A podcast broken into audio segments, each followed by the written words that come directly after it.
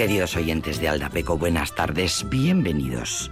Recordemos algunas de sus obras más conocidas, que más o menos todos hemos leído, o por lo menos nos suenan, a saber, Canción de Navidad, David Copperfield, Oliver Twist, hay muchas más, y las escribió el genial escritor inglés Charles Dickens.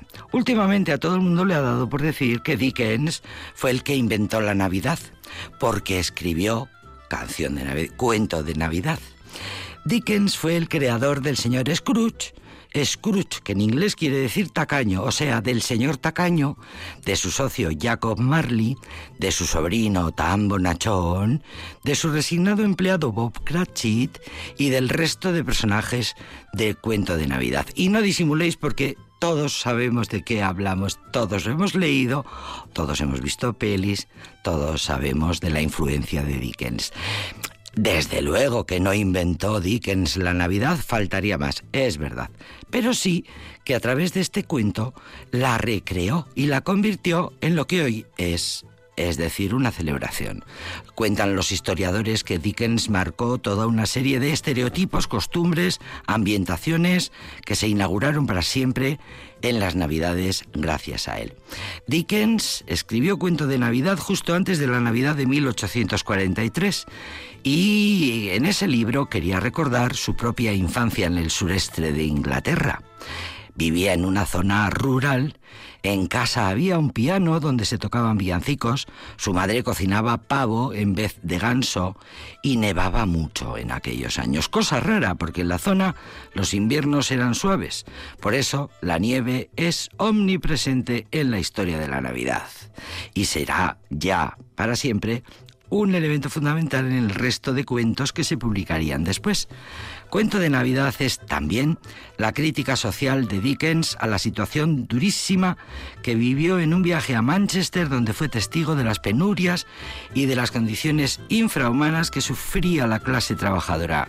En realidad, Dickens empezó a escribir a escribir este cuento, siendo un artículo, era un artículo en origen en el que quería denunciar sobre todo el abuso del trabajo de menores, la explotación infantil que diríamos hoy, en la Inglaterra de entonces y en todas partes, también es cierto, en toda Europa, en todas partes, la infancia eh, tratada de manera inhumana, trabajando en, un escenario de miseria absoluta.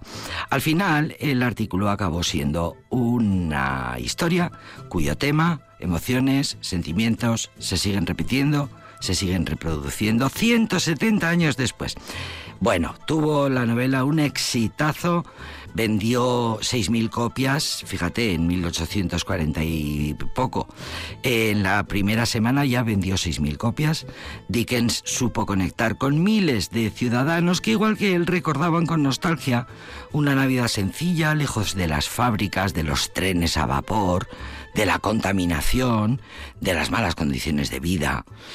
El personaje Scrooge, el protagonista, que cambia su forma de ser durante las frías navidades, durante unas frías navidades, gracias a la visita de tres fantasmas que le harán cambiar su percepción acerca de la vida.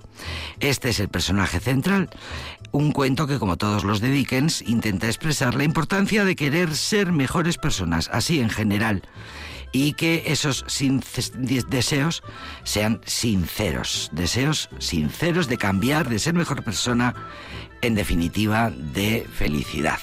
Bueno, eh, Dickens tuvo una infancia terrible, su padre eh, estuvo en la cárcel, él mendigaba desde niño, eh, en unas condiciones terribles, eh, había que alimentar a la familia y a raíz de esa mala infancia siempre tuvo claro el respeto y la empatía que él tendría siempre como compromiso, como conciencia hacia las clases más marginadas, empobrecidas y explotadas. Así que Dickens ayudó como nadie a popularizar la Navidad como un día festivo, no solo religioso, un día para reunir a la familia y a los seres queridos. Y desde entonces la Navidad es la exaltación por excelencia de la familia, la inevitable familia que dicen tantos. También el libro de Dickens demuestra, en 1843, que existe el rechazo a la Navidad que ha existido siempre, a esa obligación de ser feliz en una fecha o de ser buena persona y mostrarse como tal en una determinada fecha. Muchos seguidores y seguidoras tiene el señor Scrooge, el señor tacaño. La realidad real de verdad verdadera es que Dickens escribió a toda prisa este cuento en seis semanas porque su mujer estaba esperando el quinto hijo y encima en la familia tenían a cargo a su padre que no paraba de acumular deudas. Así que Dickens necesitaba dinero rápido y decidió que iba a escribir un cuento que fuera del gusto mayoritario y sabía lo que tenía que contar para tocarle la tecla al gusto mayoritario. Recordemos que la Navidad en aquellos tiempos no existía. Otro día os contaré lo del árbol, lo del abeto, lo de la nieve, ya, te, ya os lo he contado. Eh, la reina Victoria y su marido, bellísimo, por cierto, eh, por lo menos en las series y en las películas que hemos visto muchísimas sobre la reina Victoria, el príncipe Alberto de Sajonia-Coburgo-Gotha, fue el responsable de que se instalara un abeto en el Palacio de Windsor en las Navidades de 1841. Ahí se gestó todo, en 1800, en la década de los 40. Cuando la imagen del abeto del Palacio de Windsor apareció en la prensa, eh, el árbol se convirtió en un símbolo muy popular y todo el mundo quiso poner uno en su casa. Bueno, pues ya os lo he contado. Otro día os contaré cómo se hizo la primera postal navideña, esa que todavía mucha gente manda a los suyos. La postal, la primera mm, postal de Navidad. Así que, ya que estamos, escuchemos hoy en Aldapeco para empezar la primera canción de Navidad.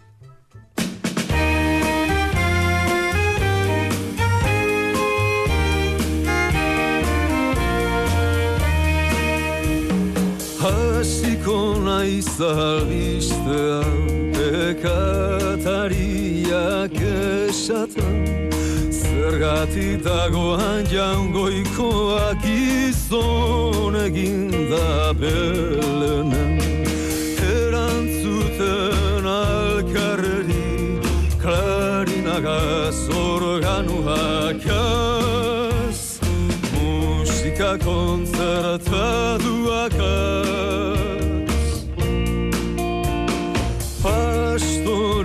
Txuak alkarri zer darotze zu jaunari Kapote zarraren azpian dago arkume buruzuri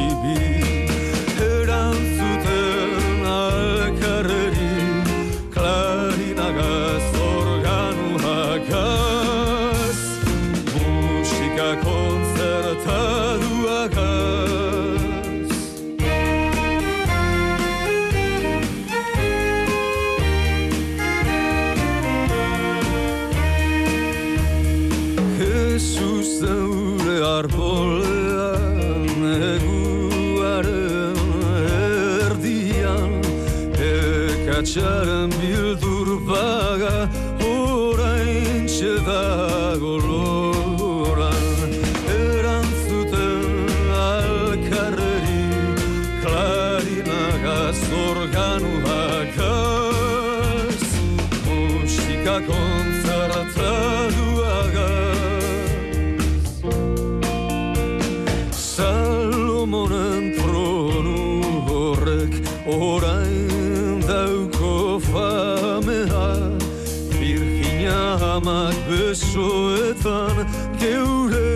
Jesus.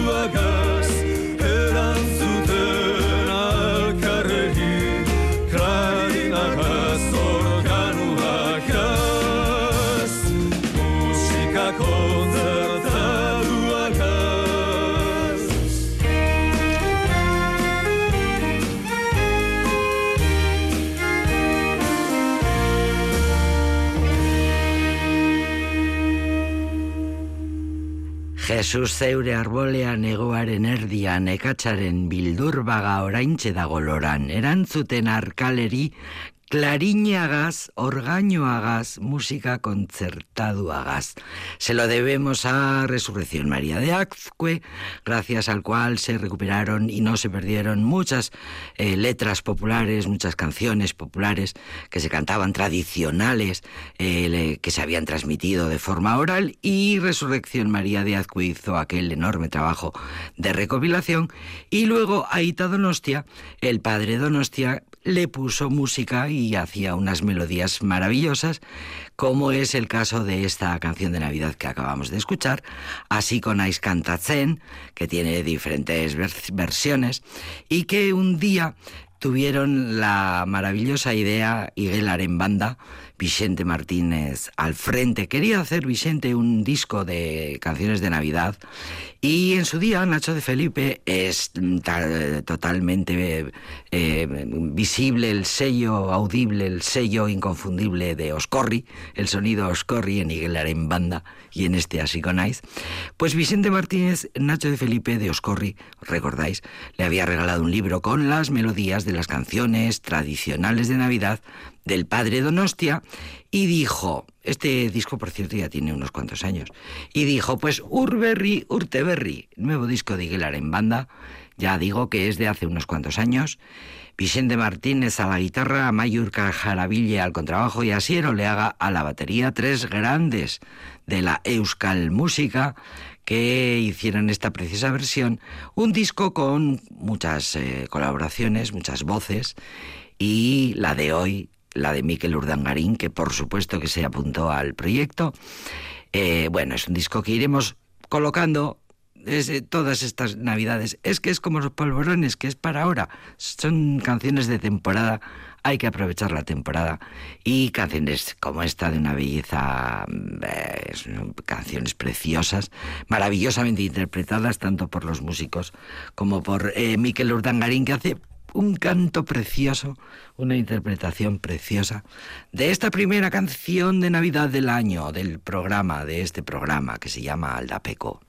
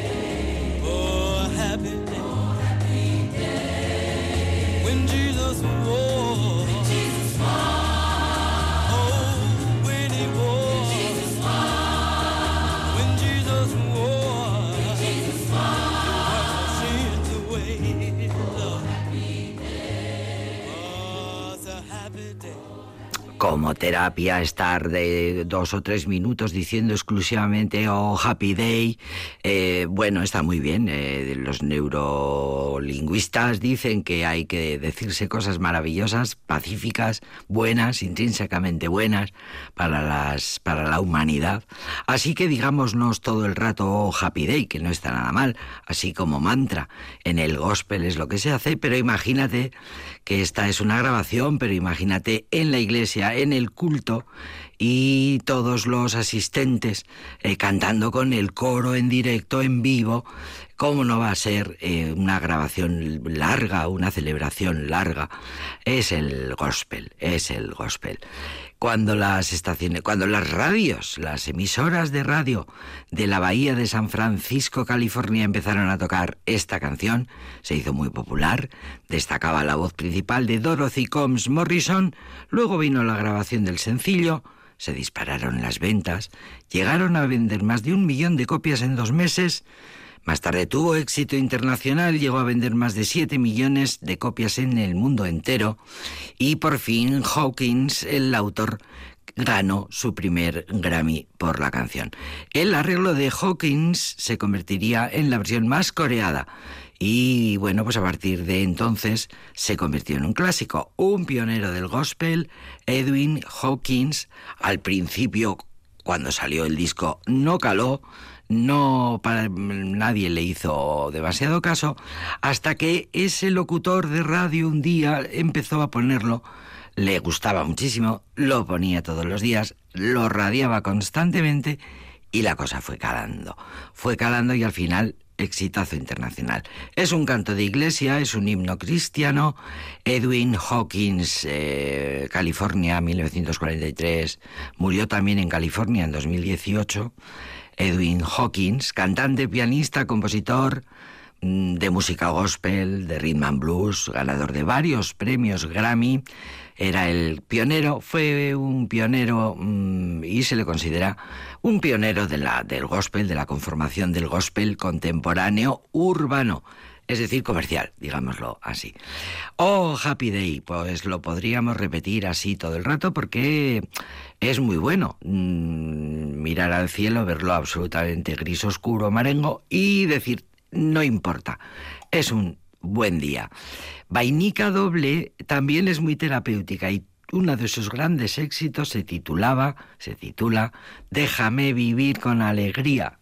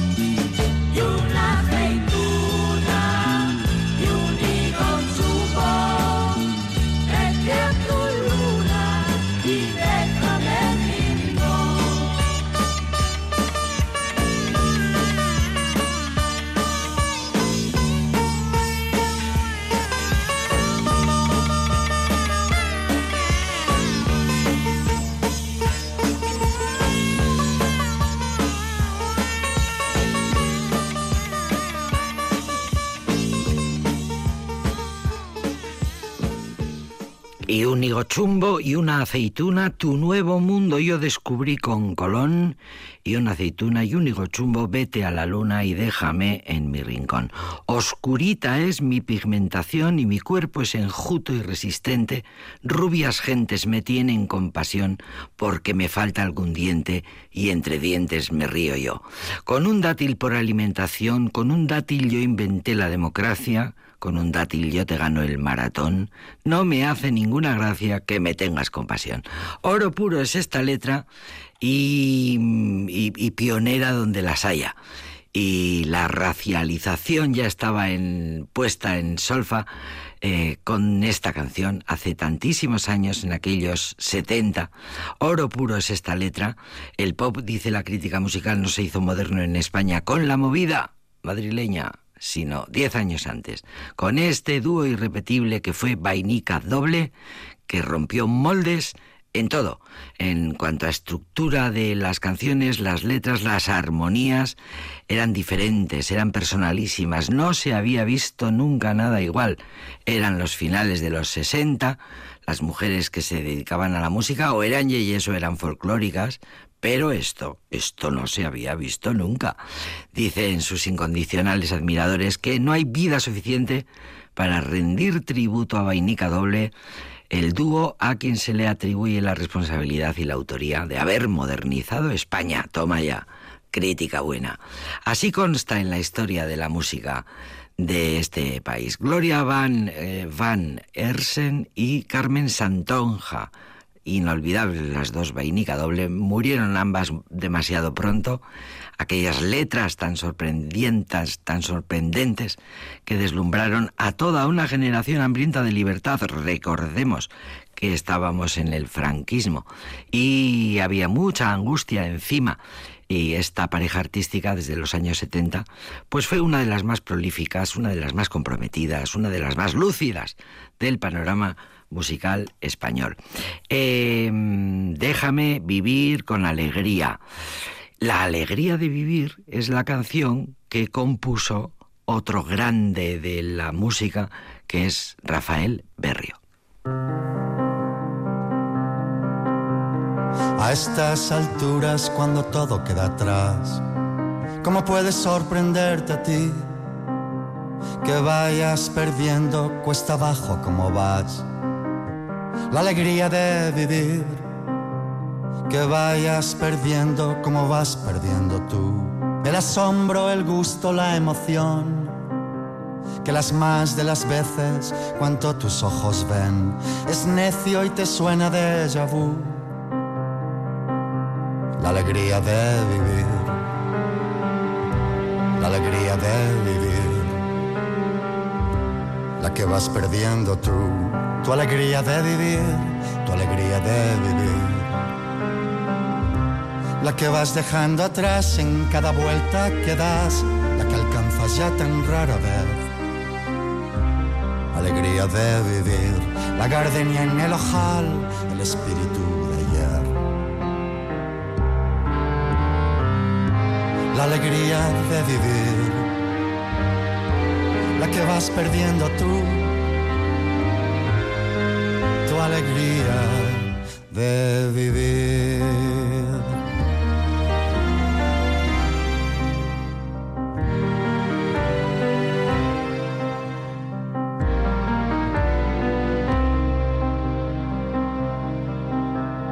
Ahora que en tu viena desfallece el bello vals y solo el desencanto queda en pie. Ahora que la orquesta ha perdido su compás es hora de irse yendo mal que bien.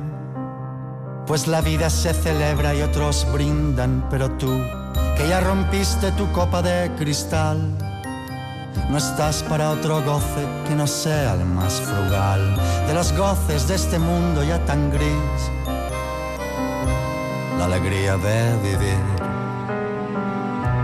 la alegría de vivir que vas perdiendo tú, tu alegría de vivir, tu alegría de vivir. La que vas dejando atrás en cada vuelta que das, la que alcanzas ya tan rara vez. Tu alegría de vivir, la gardenia en el ojal, el espíritu de ayer.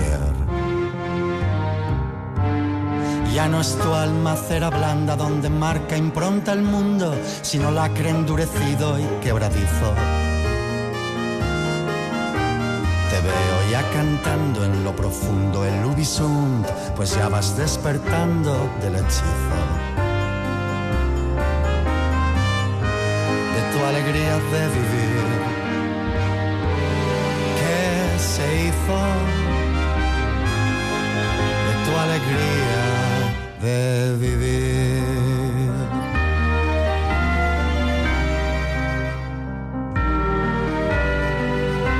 La alegría de vivir, la alegría de vivir, la alegría de vivir.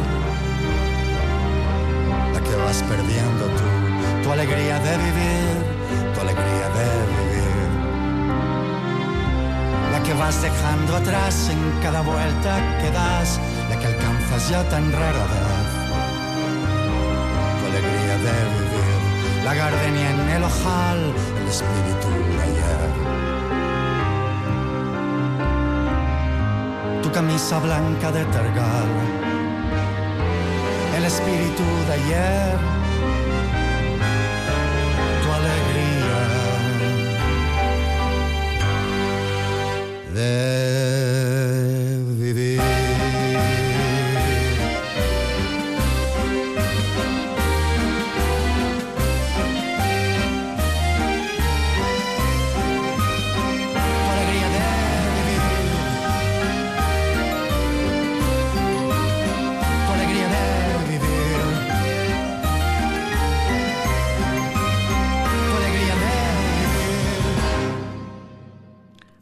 Que en tu Viena desfallece el bello vals y solo el desencanto queda en pie, ahora que la orquesta ha perdido su compás es hora de irse yendo mal que bien.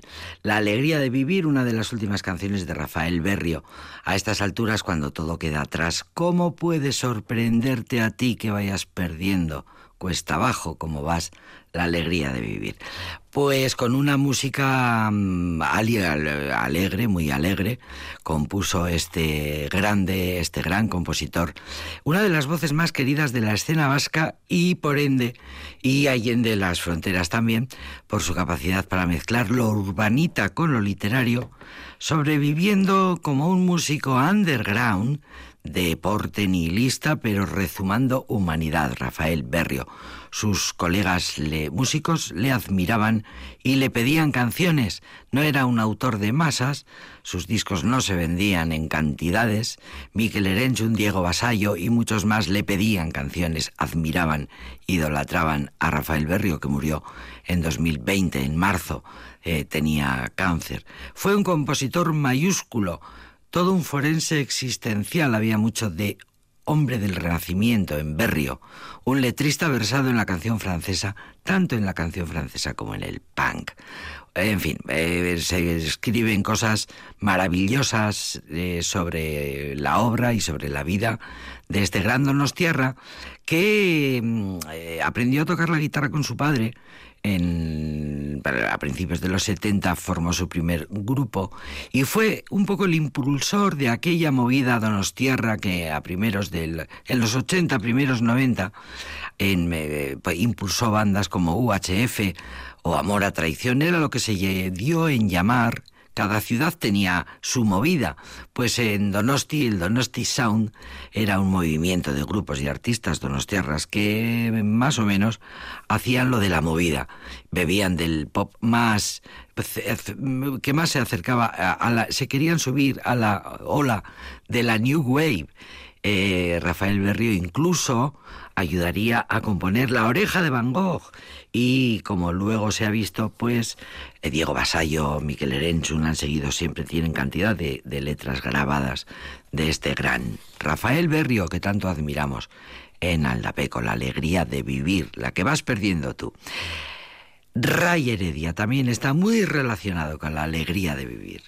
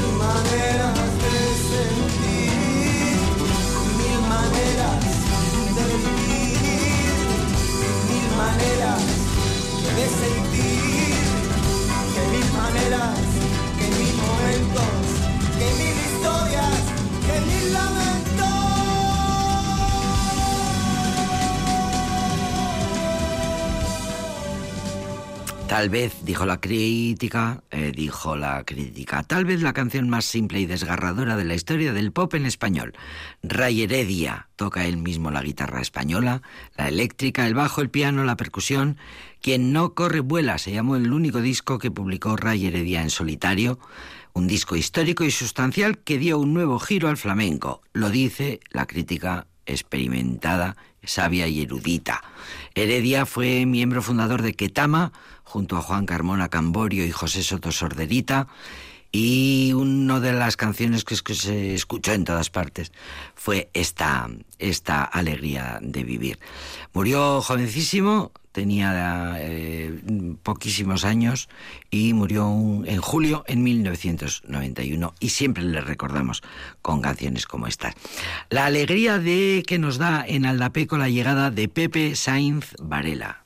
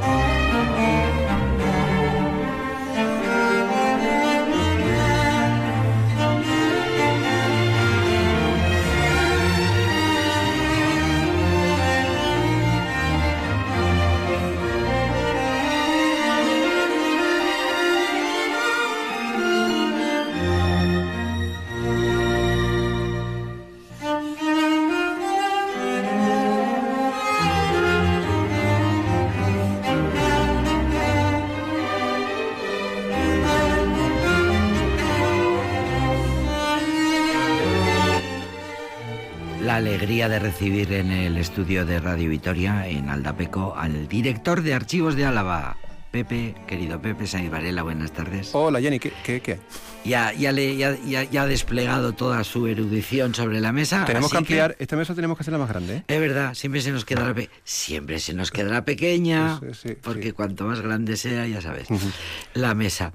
Eh, Pues tenemos, mira, tenemos documento. Sí, un documento. Eh, a ver, es de 25 de junio de 1870. Bueno, empieza, son tres o cuatro documentos. Estamos hablando de 1870, que son unos años mm, importantes. Eh, porque un son año... todos los años importantes. Bueno, pero ¿eh? es que estábamos en plena revolución, el sexenio... 1870, o sea. Eso es, de eh, 1868 a 1873, cuando se acabó la historia, la historia de, esto, de este sexenio, tuvimos en España el sexenio revolucionario, Sí, señor. que empezó eh, con una revolución, que se llamó Revolución Gloriosa, en septiembre, y que el efecto inmediato fue que Isabel II tuvo que salir, eh, eh, coger el portante, el tren, e irse a Francia. Y eh, inmediatamente se, se hace un gobierno provisional, cuyo hombre fuerte era el general Prim. Y aunque le. Y, y claro, eh, la idea era qué hacer con la. Con est- o sea, que la, la nueva España que se creaba, qué iba a hacer, una república, una monarquía. Al principio, fíjate, una idea así un poco, es decir, bueno, vamos a darle la corona al que más se lo merece, a Espartero, al general Espartero, que estaba ya muy mayor, viviendo en Logroño, y dijo, no, no, a mí déjame ya de historias, no. Y, y entonces buscaron, y bueno, pues vamos a buscar una casa reinante, y al final se la dieron a un, a un Saboya, Amadeo de Saboya. Claro, porque también se había puesto bastante de moda lo de, pasar las coronas a gente que no tenía nada que ver por sangre Mm, sí. con la realeza auténtica, que es la de la sangre azul. Eh, lo que ocurre es que él estuvo muy poco tiempo. Viene en 1860, en el 69 se, se proclama que va a est- estar 70, 71, luego también acaba yéndose porque al final eh, él mm, dice- decía Marx de Amadeo de Saboya que fue el primer rey de la historia que abdicó en el sentido de que dimitió en este caso que, Que dimitió, dimitió.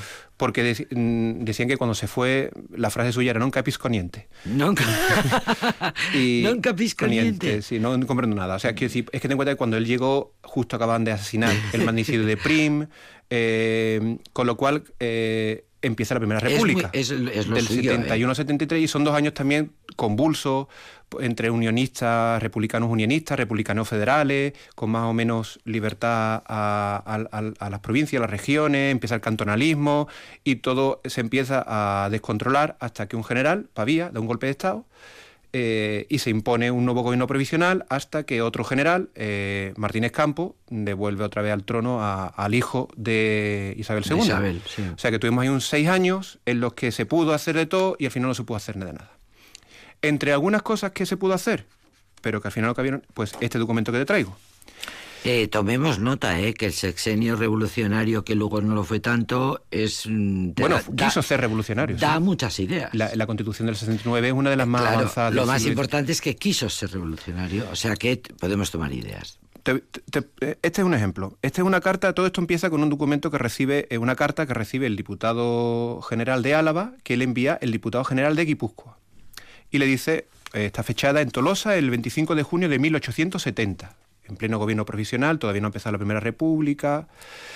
Excelentísimo señor, en la Gaceta de Madrid, esto es el BOE de hoy en día, en la Gaceta de Madrid correspondiente al 21 aparece sancionada la Ley Provisional del Matrimonio Civil. Y la Diputación considera que la exposición colectiva de 22 de junio del 69 que elevó a su Alteza, el regente del reino, todavía no estaba Amadeo, estaba el regente era creo que era el general Serrano, hasta que no nombraban a Amadeo, pero bueno, lo que había que decir que la ley provisional de matrimonio civil es opuesta y contraria a los fueros, buenos usos y costumbres, así como por, por el orden religioso afecta la santidad del vínculo conyugal como sacramento, como porque en la organización foral de este país no tienen ni pueden tener acceso bajo concepto ninguno los que no sean hijos de matrimonio celebrado en conformidad a las prescripciones y ritos de la Iglesia Católica Apostólica Romana. Claro, no lo había, no lo había No lo visto venía- venir. no lo venía no veía. Matrimonio civil. Una de las La cosas ley que, provisional de- de que, la- el sexenio revolu- crea por primera vez. O sea, que el diputado guipuzcoano le dice al diputado a la vez, ni lo sueñes. Ni lo sueñes. Esto está fuera de la... Eso es, se lo dice. La Diputación considera que no duda que su excelencia, su excelencia el diputado general de aquí, de Álava, y la provincia hermana, Vizcaya, a la que dirige idéntica comunicación, en su mayor ilustración y decidido amor a las instituciones y libertades O vascongadas, sea, que le hace la pelota bien. mm, apreciarán como una novedad adversa al fuero y de trascendencia suma en el orden administrativo y en los hábitos, costumbres y creencias de estos pueblos la ley provisional de matrimonio civil. En su virtud somete. Un chantaje en toda regla. Bueno, bueno, te tengo que decir que no. Primero eh, las eh, lisonjas y le hace la pelota y... como- Bueno, como- eh, el caso es no que- os hará usted pensar otra cosa que lo que yo le digo. Luego tenemos una carta del diputado general de Vizcaya que contesta al de Álava, o sea, decir, en, la- en el, en- en el expediente Entre- tenemos la anda- carta lo- de- Andan los tres, ¿no? Los Sí, tres sí, sí, sí. diputados y, eh, y el de Álava, mm, si lo pensabas, también estaba a favor de que no esta ley no se Sí, aprobara. sí, sí, es verdad, es verdad. Eh, decían en Bilbao, esto de junio- 1 de julio, de suma gravedad considera objetivamente esta Diputación General bajo el aspecto religioso foral, como vuestra excelencia, sobre todo el contexto de la ley provisional sobre matrimonio civil, es una materia tan trascendental al país, por lo que respecta al orden administrativo, a los hábitos, costumbres y creencias de los pueblos vascongados, reclama en verdad toda la decisión y energía de las diputaciones para evitar tenga aplicación en tierra solariega una ley tan disolvente de los principios religiosos y del sentimiento de familia firmemente arraigado en los corazones de sus habitantes. Me estoy imaginando al diputado como dictándole esto a un escribano, Mm. que sería hombre porque las mujeres no trabajaban ni muchísimo menos. Eh, Eh, me lo estoy imaginando al señor pa- paseando con las manos atrás, dictando todo esta parrafada. Aquí en el caso es que, bueno, luego finalmente este documento, cuando llega aquí, estos Va de documentos... suyo que todos los diputados Sí, sí, hay estarían una... en Le, pregunta, contra. le preguntan aquí, al diputado general lo que hace es que se lo encarga al, al- a su comisión gestora, que bueno, que, perdón, a la comisión gestora, a su comisión asesora, que le haga un informe sobre el tema, que la Comisión de Asuntos Generales se ha enterado de la iniciativa de la Diputación General sobre la, con Guipúzcoa y Vizcaya, el objeto es reclamar contra la aplicación de la ley de matrimonio civil, como contra el afuero, buenos usos, costumbre del país, respecto a cuyo importantísimo negocio contestado la ilustrísima Diputación de Vizcaya. Vale. Dice aquí que la, considerando que la aplicación de la ley de matrimonio civil bajo un aspecto opuesto al- y a los sentimientos y creencias religiosas del pueblo, eh, bueno, pues nos dicen que finalmente que hay que hacer una reclamación al, a la- al- al gobierno, a la- al regente del reino en, Madrid, en la corte, general Serrano, mientras no llega a Medio Saboya, para que esto aquí no se en aplique. ese momento, sí. Entonces, bueno, yo te puedo dar un poco de contexto porque tú me dirás, bueno, ¿y esto de la ley de matrimonio civil, o sea, no había hasta entonces o qué? o Y, qué? y es que no había hasta entonces matrimonio civil, Pepe. El- la, bueno, en, en- ten en cuenta que el, desde, o sea, matrimonio asistido, como, los romanos tenían matrimonio, aunque cierto es que, lo, que se casaban sobre todo por una cuestión, casi diré, los ricos eran los que se casaban, no, no, no, no era necesario estar, eh, tener un vínculo eh, iba a decir, de, dere- ante dere- de derecho para poder que tus, que tus hijos heredaran o no, tú reconocías a los hijos. Estoy hablando de la antigüedad, Grecia, Roma, que era bastante similar. Cuando llega la Edad Media y eh, se impone el cristianismo, el, el cristianismo inmediatamente capta esta, esta institución, la del matrimonio, como propia y suya. Porque, en, bueno, tal como dice en el Génesis, ¿no? O sea, el objetivo último, que lo que dice, nos La dice Dios es que nos unamos eh, y, proliferemos y procreemos y En la alegría y... porque la base última del, del, del, del- del matrimonio es la es eh, La procreación. la multiplicarnos no Claro. Y todo eso dentro de eh, dentro del quiero decir que, la, que, el, que el- que el matrimonio como dicen aquí es un sacramento es sagrado y por tanto eh, los únicos que pueden administrar el matrimonio es la iglesia Claro. eh, y de hecho, eso está formalizado. La- digamos que cuando se pone bien clarito en Felipe II, en una, en una real cédula, y siguió así desde finales del mediados del siglo XVI hasta 1870, hasta esta ley provisional que se llama provisional porque la idea era ponerla en marcha. Pero ya te he contado antes que el sexenio revolucionario no, no, no, No- no- no cuajó. Y en cuanto vuelve la restauración eh, borbónica, pues elimina. Se restaura todo lo que se había A ver, lo, quiero decir, sigue existiendo el matrimonio civil, pero queda como una rareza para a- que se casen Claro. aquellos que no profesan la religión Claro, católica. una rebeldía marginal, claro. Bueno, que no son eh, que, no, que, no, que no son católicos. Claro, los católicos, todos los católicos bautizados tienen que eh, casarse, pero por la, por la iglesia. Matrimonio, El matrimonio canónico, que se llama. y, y, bueno, esto es eh, lo que ocurre. Es decir, que el matrimonio canónico generaba inmediatamente efectos civiles. La, idea que tenían los, de, los revolucionarios de la gloriosa... Del como en la actualidad. Eh, bueno, como en la actualidad. Como en la actualidad. Pero tú puedes casarte civilmente sin Ahora sí. Sí, sí, claro, esto de la Constitución para acá, del 78. no, es que... Esto es de anteayer, lo del matrimonio sí, sí, claro, civil, ¿eh? porque el franquismo, el ¿eh? franquismo vuelve a...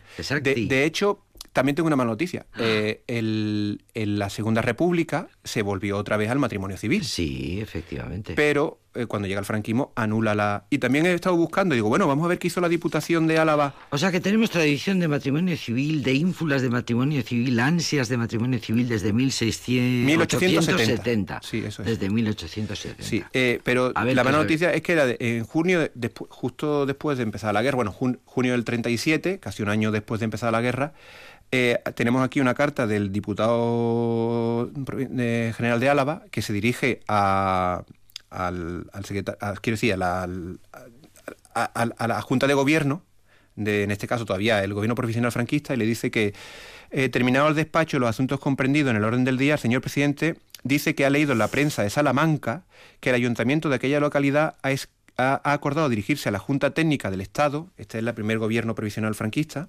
pidiendo la derogación de la llamada, la llamada Ley del Matrimonio Civil y la reivindicación de que en el Código eh, Civil preceptúa sobre esta materia y propone a la Diputación se adhiera a tan feliz idea, enviando en este sentido un atento oficio a su dicho ayuntamiento. O sea, que la Diputación se adhiere a la iniciativa del Ayuntamiento de Salamanca de que vayan derogando ya la ley de matrimonio civil que también implantó la Segunda República. La Segunda República. Sí, señor. Sí, es que ten en cuenta que en este asunto del...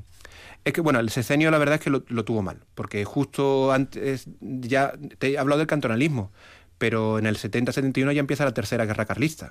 Em, en el cual uno de los argumentos que se utilizaban para combatir al Estado era, mira con qué leyes nos vienen, que rompen nuestros vínculos... Sí, sí, sí. Em, y, y bueno, en este caso, pues bueno, pues, se buscaron todos los enemigos posibles. Así que, pues, pero esta fue, la, esta fue el primer intento de matrimonio civil en España. Fíjate, desde 1870 peleando por el matrimonio civil. ¡Qué historia!